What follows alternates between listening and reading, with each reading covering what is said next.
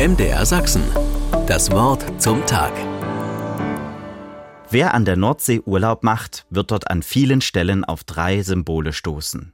Das Kreuz, den Anker und das Herz. Die drei Symbole finden sich auf Souvenirs, Gebäuden, Kneipen und nicht zuletzt auch an Grabsteinen. Das Kreuz steht dabei für den Glauben, der Anker für die Hoffnung und das Herz für die Liebe. Viele Seefahrer trugen Ketten mit diesen Symbolen. Das Herz, so der Gedanke, verband sie mit den Liebsten zu Hause. Der Anker stand für die Hoffnung, dass die Seefahrer ihre Liebsten wiedersehen würden. Das Kreuz stand für den Glauben daran, dass sie auf ihrer Reise beschützt waren. Dass die Seefahrer ihre Hoffnung auf den Glauben und auf Gott setzten, hatte den Grund, dass viele von ihnen leider von hoher See nicht zurückkamen. Die See konnte mit ihren Stürmen und Unwettern unberechenbar sein. Bis heute wird vor der Abfahrt der Schiffe genau auf die Wetterverhältnisse geachtet, um eine sichere Seefahrt zu gewährleisten. Natürlich hatten diese Symbole selbst keine magische Wirkung oder bewirkten etwas. Sie erinnerten die Seefahrer an Gott.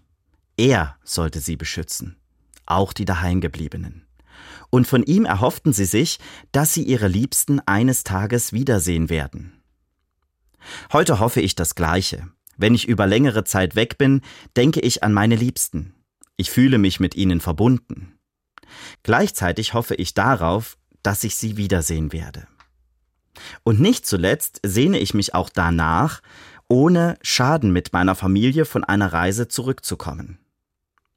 Sicherlich macht heute nicht mehr jeder diesen Umstand unbedingt von Gott abhängig. Die Wünsche bleiben aber die gleichen. Und doch hat es lange Tradition, eine Reise Gott anzuvertrauen. Vertrauen Sie doch mal Gott Ihre nächste Reise an, Ihre Liebsten zu Hause und die Hoffnung auf ein Wiedersehen. Es kostet nichts, schenkt ihnen aber die Gewissheit, dass Gott sie und ihre Liebsten zur Chefsache macht. MDR Sachsen. Das Wort zum Tag.